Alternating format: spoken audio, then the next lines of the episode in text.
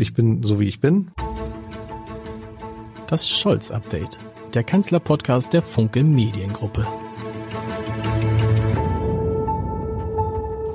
Herzlich willkommen. Mein Name ist Lars Heider und es gibt einen Mann, einen Journalisten, der ist an der Regierung und an Olaf Scholz und an Robert Habeck und all diesen Menschen so nah dran wie vielleicht kein anderer. Der sieht sie so oft, der spricht so oft mit ihnen und er darf trotzdem nichts von dem veröffentlichen, noch nicht, was sie ihm sagen, was er sieht oder was er hört, weil er an einem Dokumentarfilm arbeitet, der erst im kommenden Jahr erscheinen wird. Umso mehr freue ich mich, dass Stefan Lambi der Stammgast ist in diesem Podcast. Er guckt so alle alle drei Monate mal vorbei und ich habe es eben gerade gesagt, es sind immer die Folgen mit den meisten Zuhörerinnen und Zuhörern. Also müssten Sie, lieber Herr Lambi, eigentlich ähm, viel öfter kommen. Herzlich willkommen. Ähm, Danke für die Einladung. Ja, schön, schön, dass Sie da sind. Wir haben uns beide verpasst. Wir waren aber vergangene Woche bei demselben, fast würde ich sagen, Schauspiel, nämlich bei der Befragung von Olaf Scholz vor dem Parlamentarischen Untersuchungsausschuss zur Cum-Ex-Affäre in Hamburg. Warum waren Sie da? Hm, ich beschäftige mich beruflich mit Olaf Scholz, beobachte ihn. Ähm, er hatte einen mit Spannung erwarteten Auftritt. Ähm, ich bin Hamburger, es war leicht dahin zu kommen, also ähm, umgekehrt, äh, es wäre ein Fehler gewesen, da nicht hinzugehen. Und es hat mich natürlich schon interessiert, wie er ähm, reagiert, wenn er gelöchert wird, also gegrillt wird. Das ist das, was wir Journalisten, wenn wir uns ähm, unsere Arbeit ernst äh, meinen, ja immer wieder vornehmen, Mächtige zu grillen. Mhm. Und dann war ich schon gespannt zu sehen, wie denn das die Abgeordneten tun des Untersuchungsausschusses und war, das kann ich vorwegnehmen, enttäuscht. Ah, warum? Nicht nur enttäuscht, sondern ich habe mich geärgert. Es war ein doppeltes Ärgernis, ähm, weil die Abgeordneten aus meiner Sicht ganz schlecht vorbereitet waren. Ähm, also der war jetzt das zweite Mal da. Und im April 2021 war er schon mal da und hat im Kern gesagt, ich kann mich an nichts erinnern, also was diese äh, Vorwürfe betrifft. Äh, dass er Christian Olearius, den früheren Mitgesellschafter der Warburg Bank wegen Cum-Ex, äh, dreimal getroffen hätte. Ja, sagte er, aber er könne sich an den Inhalt dieser Gespräche nicht erinnern. Also das hatte er bereits gesagt. Und jetzt wurden ihm dieselben Fragen wiedergestellt. Und dann denke ich mir als Beobachter, das macht doch nur Sinn, den Mann nochmal zu befragen, weil man einen neuen Sachstand mhm. hat. Wenn man irgendwelche Dokumente hat, mit denen man ihn in die Knie zwingen kann. Nichts dergleichen. Also die waren schlecht vorbereitet und ich hatte zwischendurch den Verdacht, dass die SPD, die ja nun die Mehrheit äh, im Senat hat und damit auch im Untersuchungsausschuss, das Ganze in Szene gesetzt hat, damit Olaf Scholz ähm, die abblitzen lassen kann. Und das ist ihm gelungen. Wenn das das Kalkül war, machtpolitisch ähm, geschickt. Und der zweite Grund für das Ärgernis, es geht hier um 47 Millionen Euro, die ähm, der Stadt Hamburg zwar inzwischen erstattet wurden, darauf hat ja Scholz auch immer wieder verwiesen, aber im Jahr 2016 ähm, nicht dem Fiskus überwiesen wurden, anders als es hätte sein müssen. Also das ist doch ein gewaltiges Verbrechen. Mhm. Wenn jemand mit 47 Millionen Euro, sagen wir maskiert, aus einer Bank rausläuft mit einer Pistole, dann würde man sagen, den schließen wir jetzt mal weg da hatten aber Leute eine Krawatte an und einen Nadelstreifenanzug. Also, und die wurden dann empfangen. Und da finde ich, muss man auch als ehemaliger Hamburger Bürgermeister und jetziger Bundeskanzler mehr dazu tun, diese Geschichte aufzuklären. Deshalb war ich enttäuscht und geärgert, verärgert über die Abgeordneten und ein wenig auch über Olaf Scholz. Wie, wie geht das aus für ihn, wenn Sie im nächsten Jahr Ihren Dokumentarfilm zeigen? Wird das überhaupt noch eine Rolle spielen, die Cum-Ex-Affäre und Scholz? Also es gibt ja ein paar offene Fragen. Ähm, das Schließfach von Johannes Kahrs mit dem über 200.000 Euro, woher stammt das Geld? Das ist nicht ganz klar. Ähm, nicht ganz klar ist nett gesagt. Also man weiß es stand heute gar nicht. Ne? Es kann alles sein. Es kann auch von ich Aserbaidschan. Jetzt, so, mhm. genau. Ich hab's, ich hab's im Mund gehabt. Ja. Ähm, und Johannes Kahrs schweigt. Ähm, und die Frage ist, wie lange er das Schweigen durchhalten kann. Äh, als Beschuldigter hat er ja natürlich andere Rechte als als Zeuge. Ähm, und auch da bin ich gespannt, wie sich der Untersuchungsausschuss verhält, wie sich die Staatsanwaltschaft verhält, was die dann noch alles haben, um dann Johannes Kahrs in die Knie zu zwingen. Mhm. Also das ist äh, eine offene Flanke. Dann gibt es ja Hinweise, die vor allem die Kollegen des NDR und äh, Stern und Manager Magazin äh, zutage gefördert hat, dass nach Darstellung dieser Medien ähm, Vertraute von Olaf Scholz im Kanzleramt, früher im Finanzministerium, ja, man muss jetzt sehr vorsichtig sein, äh, Gedanken darüber gemacht haben, äh, welche E-Mails da äh, an den Untersuchungsausschuss weitergeleitet werden. Da hat die Staatsanwaltschaft Köln behauptet, die hätten sich Gedanken über eine Löschaktion ja. gemacht. Ähm, das ist ja auch noch offen, wie diese Geschichte aussieht. Wobei Gedanken immer schwer nachzuweisen sind im Nachhinein. Insbesondere wenn Material dann tatsächlich gelöscht wurde. genau. Ähm, aber da arbeiten Leute dran. Äh, da arbeitet äh, der Untersuchungsausschuss dran, da arbeitet die Staatsanwaltschaft dran. Insofern, das sind Prozesse, da kann ich das Ergebnis unmöglich vorwegnehmen. Ähm, mein Verdacht ist, ähm, dass Olaf Scholz sauber aus der Nummer rauskommt im juristischen Sinne. Aber natürlich bleibt was kleben. Klar. Denn wenn ein ähm, so wacher und selbstkontrollierter, disziplinierter Mann wie Olaf Scholz sich nicht an den Inhalt von Gesprächen erinnern kann mit einem Mann, der damals wegen 47 Millionen Euro schon juristischen Ärger hatte, das war ja damals schon so 2016, und er sagt über Jahre, ich kann mich an den Inhalt nicht erinnern. Herr Haider, Sie sind Journalist, ich bin Journalist. Also ich finde, das Unwahrscheinliche ist, einer geht allein schon dadurch, geht ja noch weiter, dass er sagt, er kann sich nicht daran erinnern, ob er mit Herrn Olearius über Cum-Ex gesprochen hat. So. Ich nehme ihm ab, dass er sich an die Details der Gespräche nicht erinnern kann. Was ich ihm nicht abnehme, ist, dass er bei drei auf, relativ schnell aufeinanderfolgenden Gesprächen nicht mehr weiß, warum er sich mit denen getroffen hat. Er hat ja dann angeführt, dass er sich auch mit dem Chef der Hamburger Sparkasse, Harald Vogelsang, dreimal getroffen hat und Hans-Walter Peters, dem Chef der Bärenberg Bank. Ja, und dass er sich an die Gespräche auch nicht erinnern kann, das ist aber ja was ganz anderes. Sagen wir, die Hasper hätte damals kurz vor dem Ruin gestanden, hätte er sich sicherlich erinnert. Ja, und so schlecht kann es um das Erinnerungsvermögen von Olaf Scholz nicht bestellt sein, weil er bei der ähm, Sitzung des Untersuchungsausschusses letzten Freitag ähm, den Abgeordneten der Linken, ähm, Herrn Hackbusch, genau. Herr Hackbusch etwas flapsig angegangen ist und ihn an eine Rede wegen HSH Nordbank erinnerte. Ja. Das ist ja auch schon ein paar Jahre her. Und also daran hatte Scholz Erinnerung, aber an den Inhalt des Gesprächs mit Ole Jarius nicht. Und dieser Auftritt, den fand ich aus einem anderen Grund bemerkenswert, weil es war von der Argumentation äh, von Scholz nicht leicht, einerseits zu sagen, es hat keine Beeinflussung durch die Politik gegeben, Andererseits aber zu sagen, ich kann mich an den Inhalt der Gespräche nicht erinnern. Stimmt, widerspricht sich. Das, das hätte auch, das hätte man mal thematisieren sollen. Das passt nicht richtig zusammen. Genau, stimmt. Woher wissen Sie denn, dass es keine Beeinflussung gegeben hat, wenn Sie sich nicht erinnern, genau. erinnern können? Und wenn stimmt. man sich dann ähm, die Wortwahl des Kanzlers genau anschaut, sagt der ganz häufig, also Sie haben hier so viele Zeugen vernommen, es gibt kein Indiz. Und dann liest er ja aus Presseartikeln mhm. vor und sagt, auch die konstatieren, es gab kein Indiz oder kein Beweis. Also er stützt seine Behauptung, es gab keine Beeinflussung durch die Politik, nicht auf eigenes Wissen oder Erinnerung, sondern, sondern auf, ja, auf Sekundärquellen. Genau. Auf die Tagebucheintragung von Herrn Olearius, auf das, was ein Mitarbeiter gesagt hat, der bei dem Gespräch dabei gesessen hat, die sich offensichtlich alle erinnern können. Trotzdem muss man sich ja fragen. Und das ich, ist ganz ja, kurz, ja. sagen wir intellektuell sportlich. Und die Frage ist, warum macht er das so? Warum? Weil er einmal auf diesen Weg gegangen ist mit Ich kann mich nicht erinnern?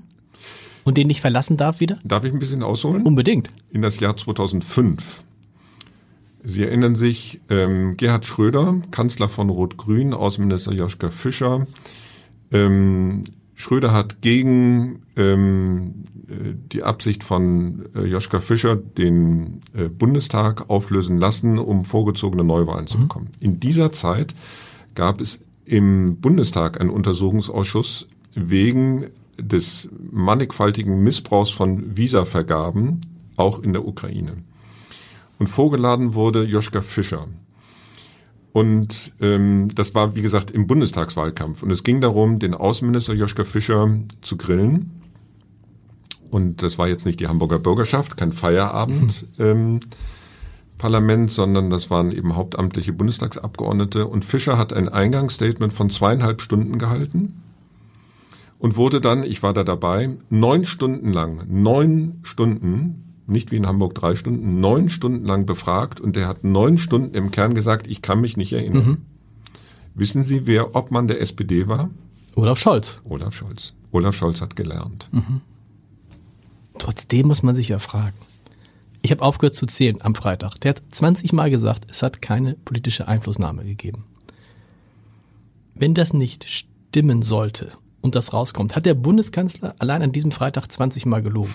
Also das ist doch, das wäre eine Dimension, die unvorstellbar wäre. Ja, ähm, um das zu dokumentieren, braucht man, glaube ich, ein Schriftstück. Mhm. Und ähm, bislang habe ich kein solches Schriftstück gesehen und offenkundig auch keiner vom Untersuchungsausschuss und von der Staatsanwaltschaft, sonst wäre das am letzten Freitag vorgelegt worden. Und die sind schon seit zweieinhalb Jahren dabei. Genau. Deshalb kann sich, glaube ich, Olaf Scholz ähm, da relativ gelassen hinsetzen und äh, ja gelegentlich auch Spaß haben wenn zum Beispiel der Obmann der CDU vorschlägt, aber nur wenn äh, der Bundeskanzler einverstanden ist, wegen einer oder mit einer forensischen Methode namens Hypnose der Erinnerung nachzuhelfen, das lässt er abblitzen ja. und hat dann ein gewisses Vergnügen dran. Also der war dann auch entspannt in der Schlussphase der äh, Befragung, weil er gemerkt hat, die haben da nichts. Und wenn Sie jetzt nach diesen über zwei Jahren immer noch nichts haben, äh, ist der Verdacht da, dass es da auch tatsächlich nichts gibt. Und insofern kann es gut sein, dass Olaf Scholz aus dieser Nummer nochmal im juristischen Sinne sauber rauskommt. Aber natürlich bleibt was haften, äh, weil diese permanente Berichterstattung auch im Zusammenhang mit Johannes Kahrs und dem Schließfach äh, natürlich seinem Ansehen schadet. Und das bleibt dann, er bleibt dann der Kanzler, an dem G20 haftet, er bleibt der Kanzler, an dem Cum-Ex haftet. Und da muss man gucken, was noch bleibt wenn man sowas. Ja, aber G20 ist jetzt. Äh, aber nein, so wenn man sagt, Bürgermeister und das. Ja, aber ne? ja, Cum-Ex war aber auch Bürgermeister. Ich meine, ich meine so als als so. Ähm, und dann guckt man jetzt im Moment auf seine Beliebtheitswerte und stellt fest, 62 Prozent der Deutschen sind mit der Arbeit von Olaf Scholz nicht mehr zufrieden. Wenn jetzt der Kanzler direkt werden würde, wäre auf Platz eins Robert Habeck, auf Platz zwei Friedrich Merz, auf Platz drei Olaf Scholz. Und man hat manchmal so das Gefühl, dass der Anfang vom Ende des Kanzlers Olaf Scholz hat schon begonnen und einige frohlocken. Das ist jetzt so greifen Sie aber sehr weit. Das, das wollte ich jetzt gerade sagen. Ist das so? Nein. Weil die Nach meinem Eindruck Na, überhaupt nicht. Okay. Also äh, da wird jetzt viel ähm, berichtet und kommentiert. Ähm, Ampel vor dem Aus und schaffen die überhaupt die vier Jahre? Ich meine, Sie beobachten das schon eine Weile, ich tue es ja auch und das gibt es bei jeder Regierung. Ja. Ähm, und ich glaube, die sind da alle äh, drei Partner der Ampel äh, fest entschlossen, diese vier Jahre voll zu machen. Und das, was die da gerade erleben, dieses, ähm, die, die stehen unter Druck, gar keine mhm. Frage. Ähm, und die werden im Herbst, Winter noch mehr unter Druck geraten, weil sie alle natürlich Angst davor haben, dass es hier soziale Unruhen geben wird. Hat, hat Olaf Scholz tut immer so, als hätte er keine Angst dafür, davor, oder macht er das nur, damit er es nicht herbeiredet? Äh, letzteres. Okay. Mein Eindruck. Mhm. Ähm, ich habe dafür jetzt auch keinen handfesten Beleg, aber ich bekomme die Stimmung in Berlin mit auf den Fluren ähm, der Ministerien, Kanzleramt, äh, der Presse. Also das kann man schon sagen, die haben richtig Angst. Mhm. Und äh, Annalena Baerbock hat es ja auch mal gesagt, sie hat Angst vor, wie sagte sie, Volksaufständen. Volksaufständen. Hat das dann schnell wieder zurückgenommen, weil sie weiß, wenn so ein Wort erstmal äh, in der Welt ist, dann ist es auch self-fulfilling prophecy und alleine dieses Wort äh, äh, hat keinen guten Klang in der politischen Kommunikation, aber sie konnte es nicht zurückholen. Und man weiß es ja, muss ich auch sagen, man weiß es ja auch nicht. Es ist ja durchaus möglich, dass das, wovor alle Angst haben im Moment, das Große, was die, die damit Politik machen wollen, an die Wand malen, Menschen frieren in ihren Wohnungen. Das Problem, sagen wir ehrlich, wird es nur dann geben, wenn wir einen Winter haben, wie wir ihn seit 30 Jahren nicht erlebt haben. Das Kernproblem ist ja ein ganz anderes und das kommt vielleicht 2022 gar nicht. Das ist sozusagen, dass die Gaspreise plötzlich dreimal so hoch sind oder viermal so hoch wie 2021. Aber das kommt wahrscheinlich erst, sagen alle, 2023. Hm, das kann sein, aber ich glaube, dass diese Gasumlage die Menschen schon vorher spüren äh, werden und ähm, auch die Gasrechnungen werden ja so oder so teuer, äh, teurer. Ähm, also ich kenne einige Menschen, die sehr knapp bei Kasse sind, die sich richtig Sorgen machen. Das ist und ich finde nicht nur die, die bei, knapp bei Kasse sind, ich kenne auch Menschen, die gar nicht knapp bei Kasse sind und sagen, puh, jetzt habe ich mal eben 1000 Euro nachzahlen müssen. Genau. Und, und das, das, war nur für die ersten drei Monate. Und das muss man ernst nehmen. Genau. Und ähm, ich erinnere an die ersten Tage, Wochen des Kriegs ähm, äh, gegen die Ukraine Da war viel davon die Rede, wir müssen zusammenrücken und wie, wir äh, sehen mal, wie solidarisch die Deutschen auch sein können. Äh, das ist relativ bald verpufft. Mhm. Ähm, und der eigentliche, sagen wir, gesellschaftliche Stresstest, der steht uns jetzt bevor. Und äh, den nehme ich ernst und den nehmen die in Berlin natürlich auch total ernst, weil sie wissen, äh, die Energiepreise, daran äh, richten sich viele andere Preise aus. Und ähm, welche Ausmaße das nehmen kann, kann man äh, in Frankreich ablesen von den äh, Gelbwesten-Protesten. Und die haben ja äh, Emmanuel Macron damals fast zu Fall gebracht. Mhm. Und das ist eine Horrorvorstellung äh, für die Ampelkoalition. Und deshalb werden sie jetzt noch bis Herbst ist ja angekündigt, ein sogenanntes drittes Entlastungspaket, wie man so schön sagt, auf den Weg bringen. Mhm. Ähm, was da drin steckt, können wir jetzt äh, nicht genau sagen, aber äh, das ist ein Signal, äh, dass sie das ernst nehmen und tatsächlich, wie Sie zu Recht sagen, Angst haben. Stresstest, sagen Sie, wird es auch noch Entscheidungen geben im Bereich, ähm, was passiert mit den AKWs, ob man die AKWs verlängert oder nicht? Das ist eine Frage von wenigen Tagen okay. jetzt.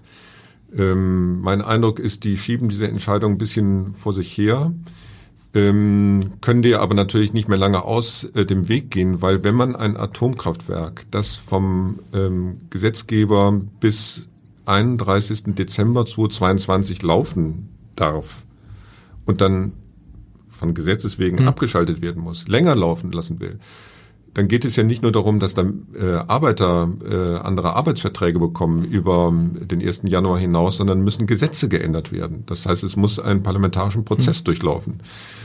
Und der muss langsam mal loslegen.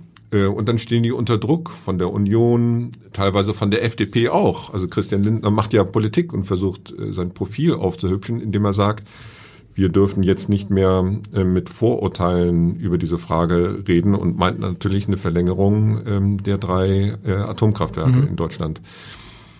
Ähm, Scholz und Habeck vor allem ähm, berufen sich auf das Ergebnis des verschärften Stresstestes. Und dieses Ergebnis wird meine Vermutung innerhalb der nächsten ein, zwei Wochen vorliegen und dann geht es Schlag auf Schlag und dann werden sie sagen, ähm, meine Vermutung, aber man muss mit Prognosen vorsichtig Absolut. sein, ähm, dass ein Atomkraftwerk in Bayern ähm, ein bisschen länger einige Monate länger laufen äh, lassen okay. äh, soll.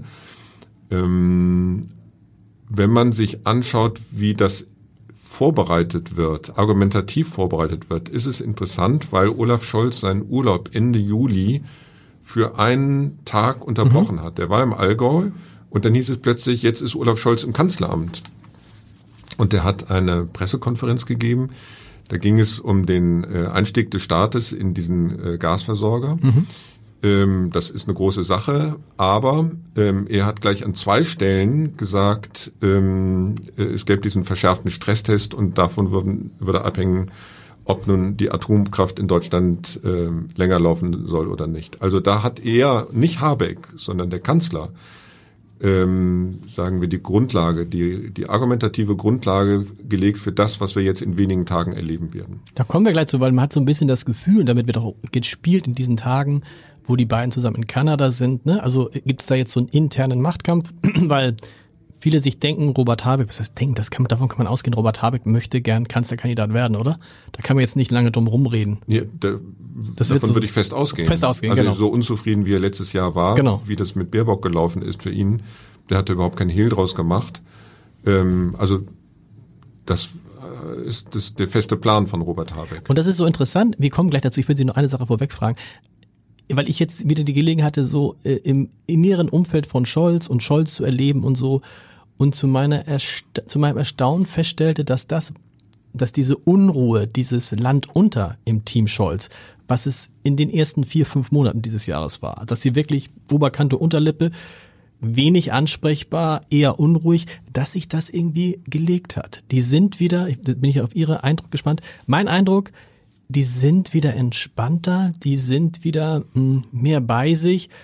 Die haben sozusagen die, die erste große Welle überstanden aus ihrer Sicht. Die sitzen dann auch, ähm, gibt die schöne Anekdote, sitzen dann auch mal im Kanzleramt, im äh, Kanzlerzimmer zusammen und dann sagt der eine zu dem anderen, die schon lange zusammenarbeiten, ist auch irgendwie nicht anders als vor fünf Jahren.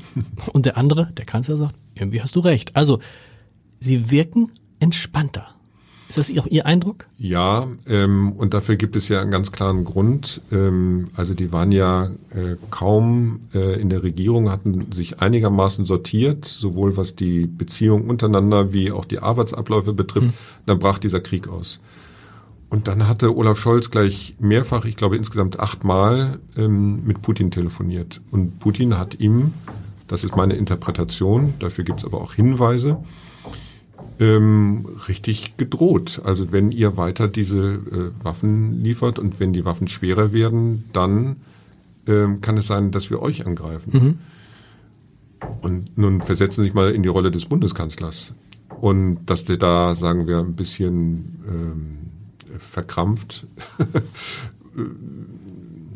Wann nicht, wenn nicht in so einer Situation? Ähm, und das ist eine andere Situation als die von Habeck, Baerbock und Lindner, weil die eben nicht mit Putin sprechen, mhm. sondern das tut Scholz.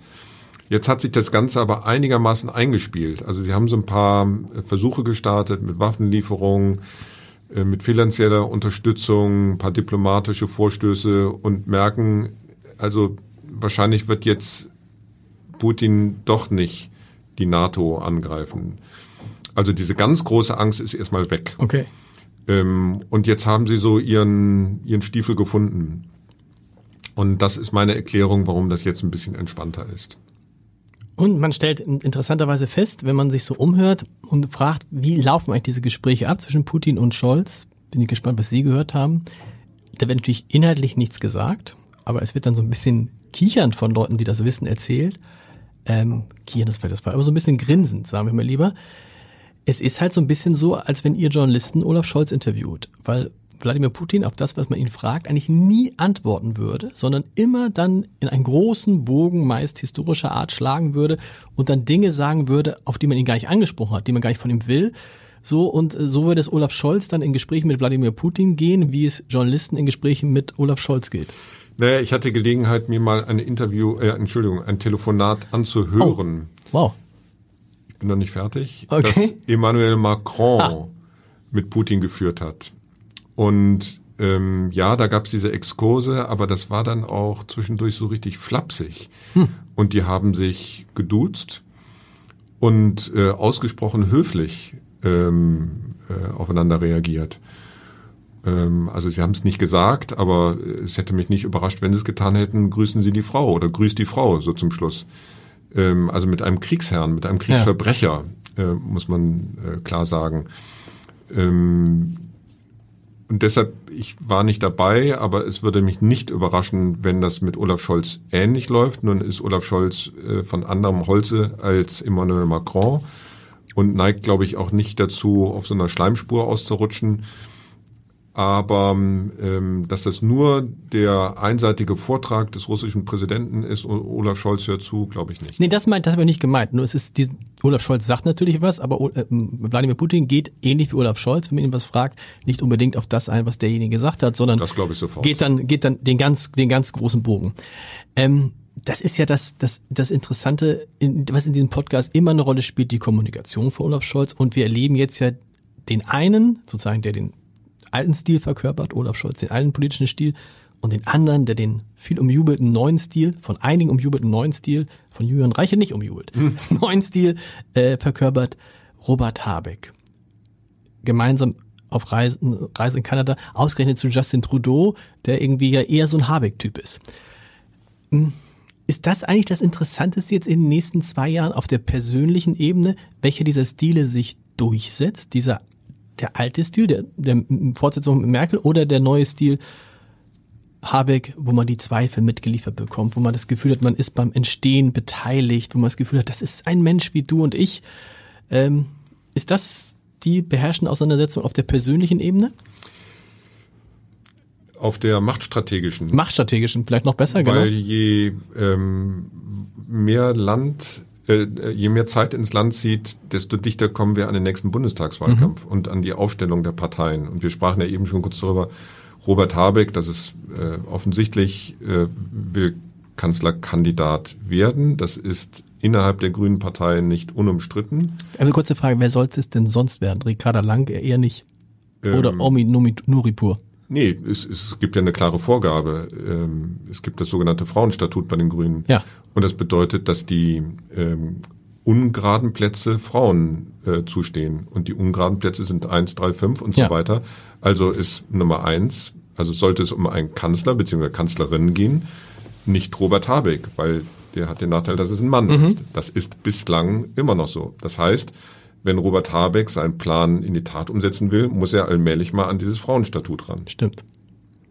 Aber die Grünen wären ja, muss man ehrlich sagen, schön blöd, wenn sie ihn nicht nehmen würden angesichts der Umfragewerte, die Stand heute, die er heute erzielt, angesichts der Beliebtheit, die er hat. Ja, aber Sie sollten die Partei der Grünen nicht unterschätzen. Da gibt es natürlich auch äh, Beharrungskräfte und die stellen sich ähm, dem Mann, Robert Habeck, zumindest in Teilen in den Weg aus sehr grundsätzlichen Überlegungen. Äh, aus meiner Sicht wäre es blind. Ähm, also Sie haben jetzt einen, einen Politstar wie Robert Habeck, der tatsächlich Chancen hat, nächster Bundeskanzler zu werden. Der übrigens in einer so ein bisschen ähnlichen Situation ist wie Olaf Scholz, ne? Er ist Vizekanzler und er, tritt- er tritt dann gegen einen an, der nochmal antritt, aber Olaf Scholz ist dann auch schon 67. Er verkörpert das, die neue Art von Politik. Er hat dann auch schon bewiesen, vier Jahre, dass er es kann. Im besten Fall. Also mehr kann man ja nicht haben als Vorlage. Da jemanden zu nehmen, der, also Annalena Baerbock nochmal zu nehmen, ist auch eine Variante, aber wahrscheinlich keine kluge. Ja, aber das werden Grünen ähm, ähm, in der Partei ähm, austüfteln und das ist jetzt, sagen wir, technisch eine Herausforderung für Robert Habeck, ähm, äh, seine Kandidatur durchzukriegen, trotz dieses Frauenstatuts, oder er schafft es, dieses Frauenstatut äh, auszuhebeln. Oder zumindest für diese Kandidatur, wo es um die Spitzenkandidatur der nächsten Bundestagswahl geht, auszuhebeln. Dass die Grünen ganz auf dieses Frauenstatut verzichten Das- das ist halte ich unwahrscheinlich, für, ne? für unwahrscheinlich.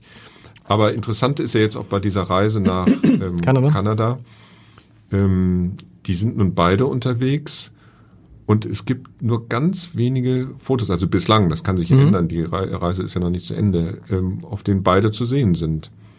Und da würde ich vermuten, ähm, das ist eigentlich für die politische Kommunikation ähm, eine gute, gute Idee, beide mal ähm, der Presse vorzustellen. Bislang hat es das nicht gegeben. Und die wird natürlich vom Bundespresseamt äh, gestaltet, die politische Kommunikation. Und die hat nach meiner ähm, Beobachtung kein so großes Interesse daran, den Habeck als Vizekanzler zumindest bei dieser Reise aufzuwerten. Nochmal, die Reise ist nicht zu Ende, aber bislang gibt es diese gemeinsamen Fotos nicht wirklich.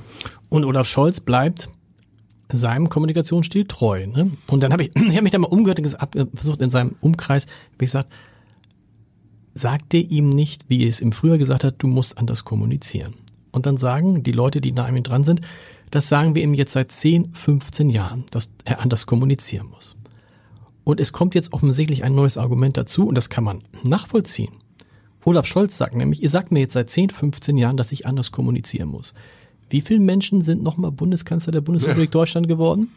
Also will damit sagen, dass er Kanzler geworden ist, obwohl alle gesagt haben, so wie du kommunizierst, wirst du nicht Kanzler, ist ja, muss ja für ihn eine Bestätigung sein, dass er so weitermacht und sich nicht verändert. Naja, aus Sicht von Olaf Scholz ist es ja noch mehr. Äh, Er wird sagen, ähm, ich bin nicht Kanzler geworden, obwohl ich so bin, sondern weil ich so bin. So. Also, und das ist auch nicht ganz verkehrt. Ähm, Wir beamen uns kurz zurück in den Sommer 2021. Äh, Olaf Scholz und die SPD war weit abgeschlagen in den Umfragewerten. Dann gab es das Hochwasser, äh, das Lachen von Laschet, das Buch von Baerbock und plötzlich war das, was vorher total langweilig war, nervenstark Seriös. seriös. Und deshalb ist Olaf Scholz Kanzler geworden, nicht obwohl er so ist, sondern weil er so ist. Ob er das jetzt vier Jahre lang durchhalten kann, im, sagen wir, rhetorischen Schatten von Robert Habeck, das ist die große Frage. Es ist aber nicht so, dass sich Olaf Scholz nur so verhält als Scholzomat, wie wir beide ihn jetzt auch vor dem Untersuchungsausschuss erlebt haben. Da äh, war der Scholzomat in Hochform. Also drei Stunden lang zu behaupten, ich äh, reduziere es auf den Satz, ich kann mich an nichts erinnern, ist eine sportliche Leistung. Absolut. Äh, dafür wird er von einigen vielleicht sogar bewundert. Ähm, also kann ich mir schon vorstellen, dass Leute das toll finden, dass man so hartnäckig den Fragen, ähm, wie ich finde, den berechtigten Fragen aus dem Weg geht. Aber ähm, seine Leute im Kanzleramt haben ähm, ein anderes Format für ihn ausgeheckt. nämlich äh, die Bürgerdialoge Genau. oder Gespräche. Und ich bin mal äh, zu einem gefahren nach Lübeck. Das war ein sehr äh, lauschiger Sommerabend und ähm, die waren nicht vorsortiert nach meinem Eindruck, die äh, Fragesteller, sondern man konnte sich über die Lübecker Über, über die Nachrichten Lübecker Nachrichten konnte man sich da bewerben. bewerben und es waren so etwa 150 Leute da, das war eine Strandbar und Olaf Scholz war locker. Und da ist mir was aufgefallen ähm, und deshalb muss man mal zu so einer Veranstaltung hinfahren. Ähm, nicht nur die, ähm, nicht nur, dass Olaf Scholz locker war und anders war, die Fragen waren anders. Ja. Während wir ähm, Journalisten, Journalistinnen, insbesondere in Berlin, fragen äh, in die Richtung, wann wird der Panzer XY endlich geliefert, hat das da niemanden interessiert. Die Leute wollten wissen, ähm, wie das mit den Krankenhäusern weitergeht, mit ähm, den Pflegern, wann die endlich besser bezahlt werden, wie sie ihre Respekt, Gasrechnung... gesellschaftlicher Zusammenhalt, sowas Genau, alles. also Genau. es waren einfach sehr hautnahe äh, Bürgerthemen. Und das fand Olaf Scholz klasse. Und da ist er auch anders. Ne? Das ist Genau, ja, das darauf ist, will ich ja hinaus. Genau. Also das, der hat schon eine gewisse Bandbreite, man soll es kaum glauben, an Kommunikationsmöglichkeiten. Und dann, wenn überhaupt keine Kamera läuft, ist er auch nochmal völlig anders. Also da, ist, da gibt's den dritten Scholz, ähm, den Off-Record-Scholz, also wenn man mit dem im Flugzeug ist. Da nimmt der Kraftausdrücke in den Mund und schimpft wie ein Rohrspatz. Also da redet der Mann Klartext. Ähm, also worüber wir hier reden, ist der öffentliche Scholz, der, der Kanzler Scholz. Und der öffentliche Scholz, das ist ja meine These gegenüber Journalisten. Ich glaube einfach, dass Olaf Scholz, dass für Olaf Scholz, anders als für, vielleicht für Markus Söder, wir Journalisten nicht die wichtigsten Adressaten sind, sondern wirklich, das klingt jetzt so ein bisschen klischeehaft, die Bürger. Er redet so, wie er glaubt, dass ihn die, er redet über das, was die Bürger, von dem er glaubt, was die Bürger interessieren. Und er redet nicht gern über das, was er glaubt, was Journalisten interessieren. Und was Sie eben gesagt haben, stellt man auch fest, das ist vielleicht manchmal gar nicht deckungsgleich. Das stimmt. Ähm, und das ist die Hoffnung von Olaf Scholz, dass er im äh, Land anders ankommt als bei den Berliner Hauptstadtjournalisten. Aber natürlich gibt es da das Bundespresseamt, es gibt seinen Regierungssprecher Steffen Hebestreit, der wird ihm schon sagen, ähm, dass es auch nicht ganz ungefährlich ist, ähm, es sich mit der Hauptstadtpresse zu verscherzen und äh, dann auch etwas schroff und teilweise arrogant auf einzelne äh, Journalistinnen äh, zu reagieren, so wie in, in Elmau, als dann jemand wissen wollte, ähm, können Sie mal sagen, welche Sicherheitsgarantien Sie für die Ukraine abgeben wollen? Und dann sagte nur ja oder nein. Nee, ja, kann ich. Und, und So ein äh, typischer Scholz, zwei, ja, kann ich, Sekunden ja. und es lacht niemand. Der Einzige, der lacht, ist Olaf Scholz. Ja. Ähm, und das kriegt er natürlich gespiegelt von seinen Leuten. Und da ist er, glaube ich, auch zumindest aufnahmefähig. Ob er dann äh, bereit ist, sein Verhalten zu ändern, ist nochmal eine andere Frage, nach meiner Beobachtung nicht. Wobei so in, in Teilen, ich, weiß, dass hier Paul Ronsheimer war, glaube ich, der Erste, der in diesem Podcast mal sagte, und dann haben es viele andere auch gesagt, es fehlt ihm dieser eine Satz, den man mit ihnen verbindet. Und nun versucht er diesen einen Satz zu prägen, You'll never walk alone. Ne? Berühmtes Lied, man fragt sich, wieso sagt der Bundeskanzler plötzlich You'll never walk alone? Dazu muss man wissen, der Kanzleramtsminister, sein wichtigster Berater, ist ein riesiger Fan des St. FC Pauli, St. Pauli. Dort wird dieses Lied immer gespielt, vor jedem Heimspiel. Und ne, da hat der Wolfgang Schmidt ihm gesagt, auf, wenn du diesen einen Satz machst, you never walk alone, das passt ja auch. Und auf einmal kommt dieser Satz, äh, also da, Beweis dafür, was Sie eben Sie gesagt haben. mit einem St. Pauli-Fan. Echt, das also okay. Ich weiß, wovon Sie sprechen. genau. Also Be Beweis dafür, dass er dann manchmal eben dann doch bereit ist, Dinge anzunehmen. Ja, ähm, aber nicht auf eine lockere Art, sondern auf eine vorbereitete Art. Und Sie sprachen eben über die ähm, aufziehende Konkurrenz zwischen äh, Scholz und Habeck und zwischen den Kommunikationsstilen der beiden. Wenn man sich, wenn man Interviews mit Olaf Scholz führt, so Sie werden es getan haben, ich habe es ein paar Mal getan. Wann haben Sie ihn zuletzt getroffen? Wann haben Sie zuletzt für den Film äh, richtig sprechen können? ähm, das ist eine Weile her, aber ich werde ihn in wenigen Tagen treffen. Ah, okay. Ähm, dann, und Sie wissen, ich habe mal im Wahlkampf ein langes Interview mit ihm geführt und dann hat er auf eine Frage. Das legendär, das ist legendär. Ja. Ja. Ähm, äh, mehr oder weniger achtmal ausweichend geantwortet, ich jedes Mal hinterher. Also wir haben uns da fünf Minuten lang im Kreise gedreht. Man muss sagen nochmal, die Frage war, Herr lieber Scholz, haben Sie diesen Werbespot, kannten Sie diesen Werbespot? Also genau. eine Ja- oder Nein-Frage. Genau. Und da ist er ausgewichen und dann ich hinterher, ist doch eine einfache Frage, bitte sagen Sie mir, ob Sie den kannten. Und dann erzählt er mir irgendwas von Plakaten und dass es für die Demokratie wichtig sei. Und, und für sag, die Zukunft unserer Gesellschaft. Entschuldigung, kannten Sie diesen Spot? So, das ging halt achtmal hin und her. Und dann habe ich auch mit Leuten, die, sagen wir, im Umfeld von Scholz ähm, in seiner Kampagne gesprochen und die haben mir erklärt, dass Olaf Scholz Angst hat, dass er einen falschen Satz sagt, mhm. der dann vielleicht auch in einem anderen Zusammenhang von uns bösen Journalisten äh, anders platziert wird. Und dass er deshalb misstrauisch sei und auf seine Wortwahl extrem achtet.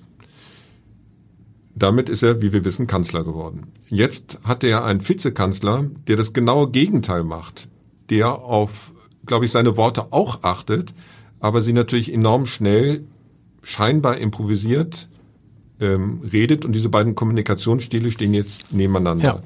Und in den nächsten, na jetzt verbleibenden drei Jahren äh, der Legislaturperiode, je näher wir an den Bundestagswahlkampf äh, kommen, äh, wird wichtig sein zu beobachten, ob Habeck da auch mal, ich sag's hart, auf die Schnauze fällt. Der kann sich ja alles rausnehmen. Ne? Wir erinnern uns dieses, die, die 50 Euro kriegst du nicht, Alter. Genau. Der Vizekanzler sagt, die 50 Euro kriegst du nicht, Alter. Und so ein bisschen die Politikblase feiert das. Meine Mutter und mein Vater sagen, hat der gerade Alter zu uns gesagt? Der Vizekanzler? Die fanden das gar nicht witzig. Ja, aber ähm, es wird so verstärkt, auch durch die äh, Journalistinnen und Journalisten, die dem Habeck auf dem Boden liegen und ihn bewundern. Äh, es gibt sogar einen ganzen Spiegeltitel, der sich nur mit seiner Kam Kommunikationsform mhm. äh, beschäftigt.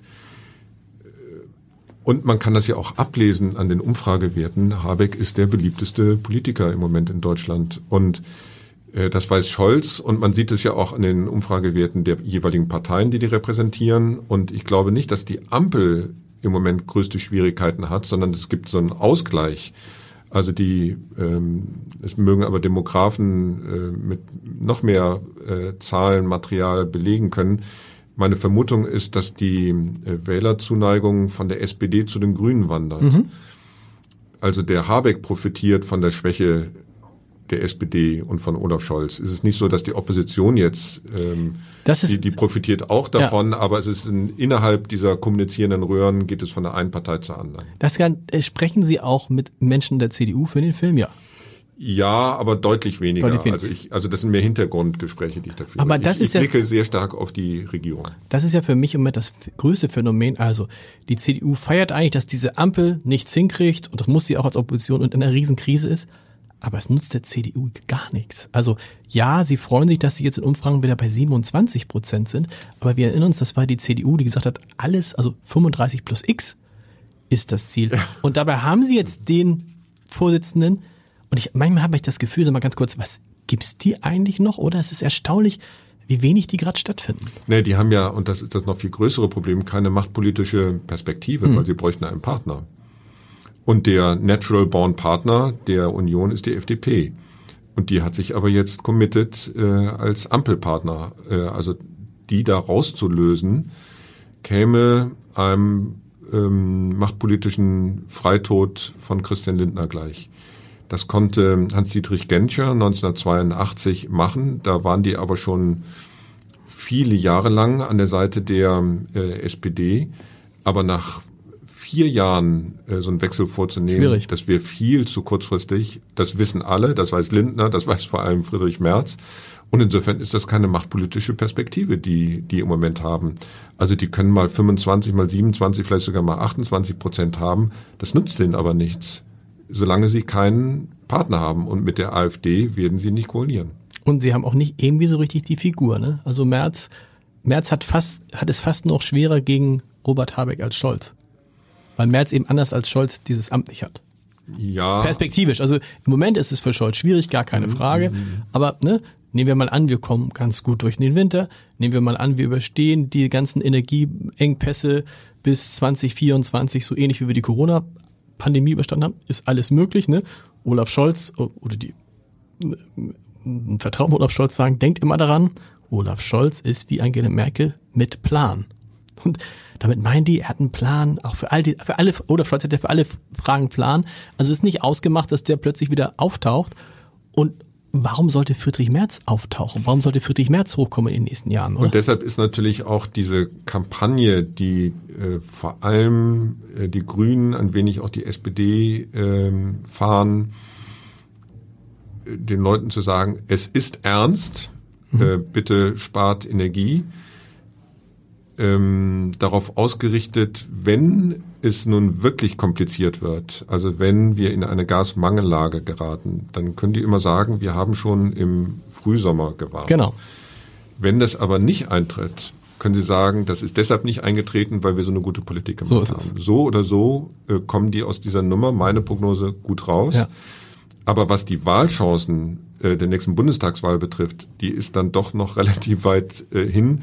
Bin ich, sagen wir aus Erfahrung, vorsichtig weil ich gelegentlich daneben gelegen habe. Also ich habe im Frühsommer 2021 nicht Olaf Scholz als nächsten Bundeskanzler vorhergesagt. Und das lehrt uns, dass wir vorsichtig sein sollten, mit wir meine ich jetzt wir Journalisten, ähm, mit Prognosen, weil Politik dann doch ein sehr dynamischer Prozess ist und da gibt es Kleinigkeiten, die über Wohl oder Wehe einzelner äh, Menschen entscheidet, also Politiker, Politikerinnen. Mhm. Und wir sprachen eben kurz drüber, da reicht äh, ein ungeschicktes Lachen und schon verschwindet der Mann aus der ersten Linie der Politik. Wer redet heute von Armin Laschet? Und das weiß, das, darauf wollte ich hinauf, das weiß Olaf Scholz. Und deshalb ist wahrscheinlich beunruhigt ihn im Moment diese Umfragewerte nicht, weil er weiß, es ist noch irre viel Zeit und es kann irre viel passieren. Und was Olaf Scholz aber auch weiß, ist, ich, Olaf Scholz, habe mehrere solche Sachen schon überstanden. Und ich bin immer noch da. Also ne, vom, von der Niederlage um den SPD-Parteivorsitz, von G20, äh, wo jeder andere zurückgetreten wäre, sagen wir ehrlich, von Cum-Ex, immer noch da. Naja, aber es gibt Landtagswahlen und die sind natürlich wichtige Indikatoren und jetzt gibt es in diesem Jahr noch die Niedersachsen, Niedersachsen und im nächsten Jahr in Bayern und das ähm, beobachtet eine Machtpolitiker wie Olaf Scholz natürlich genau und sollte die SPD in beiden äh, Landtagswahlen, was ich nicht glaube. Sicher, in Niedersachsen sicherlich nicht. nicht. Sicher nicht, ähm, aber wieder erwarten schlecht abschneiden, dann wäre das überhaupt nicht lustig für Olaf Scholz, weil er hätte dann dreimal hintereinander äh, Schleswig-Holstein, Nordrhein-Westfalen und Niedersachsen schlecht abgeschnitten, beziehungsweise seine Partei, aber es würde ihm zugerechnet werden. Aber wie gesagt, davon ist, was Niedersachsen betrifft, nicht auszugehen. Was Bayern betrifft, ist das Spiel noch zu weit weg. Und man muss sagen, ne, Markus Söder, wir erinnern uns, das war ja der große Gegenspieler vermeintlich. Und nicht nur von Olaf Scholz, sondern vor allem von Armin Laschet. Vor allem von, von Armin Laschet. Ich glaub, Olaf Scholz hat sich eher gefreut genau. über das, was Markus Söder da gemacht und hat. Und irgendwie auch, auch Markus Söder verschwindet in den bayerischen Niederungen gerade und kommt da so richtig nicht raus. Ich habe mit Kollegen, in, in, in, äh, mit Politikern in Bayern gesprochen, die auch selbst dort nicht gut auf ihren Landesvater zu sprechen sind, weil die sagen, der hat uns ganz schön geschadet. Und da müssen wir erstmal wieder hinkriegen, dass wir da mit der CDU einen gemeinsamen Kurs fahren in den nächsten Jahren. Ja, und es sind ja auch peinliche Versuche, die ähm, berechtigte Kritik an der CSU als eine Art Staatspartei Bayerns mhm was die Energiepolitik betrifft, ähm, abzulenken. Also die Kritik besteht ja darin, ihr habt seit ähm, Fukushima 2011 es versäumt, äh, Windenergie in Bayern auszubauen. Ihr habt es versäumt, äh, die Stromtrassen auszubauen, dass also die Windenergie von Nord nach Süd dann auch wirklich bei euch ankommt und habt voll auf Atomkraft gesetzt, ISA 2.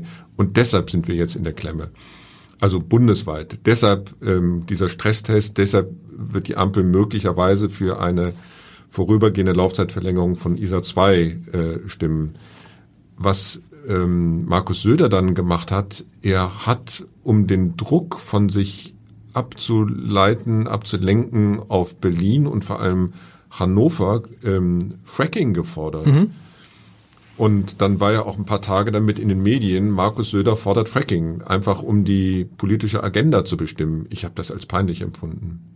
Weil das eigentliche Problem nochmal ist die, ist die verschlamperte Energiepolitik äh, im südlichsten Bundesland Deutschlands. Und ähm, deshalb äh, stecken die da selber in der Misere. Und da hilft auch keine, keine Forderung nach Fracking Ähm, insbesondere, weil er darauf verweisen kann, dass das Fracking bitteschön in Niedersachsen geschehen soll und nicht im eigenen Bundesland. Wenn, wenn der Norden sich einfach vom Rest der Republik abspalten würde, hätten wir gar keine Energiekrise. Lieber Herr Lambi, ich habe ausgerechnet, es ist August, September, Oktober, November. Das heißt, wir sehen uns einmal in diesem Jahr, wenn Sie nichts dagegen haben. Da würde, ich mich, da würde ich mich sehr freuen. Heute in einer Woche im Scholz-Update.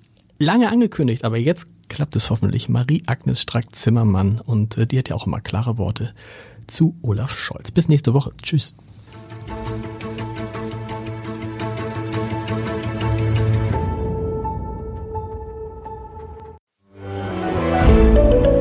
Ein Podcast von Funke. This is your invitation to a masterclass in engineering and design. Your ticket to go from zero to 60 with the Lexus Performance Line. A feeling this dynamic is invite only. Fortunately, you're invited. Experience the exhilaration of the Lexus Performance line and some of the best offers of the year on select models at the Invitation to Lexus sales event, now through April 1st. Experience amazing at your Lexus dealer.